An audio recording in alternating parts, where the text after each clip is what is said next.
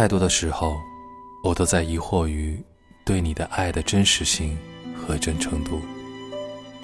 四手时且做不到每时每刻都因你的任何悲伤情绪而悲伤，分离后，却隐隐在你不幸的遭遇中，不断的发现了让我感到满足和痛快的快乐。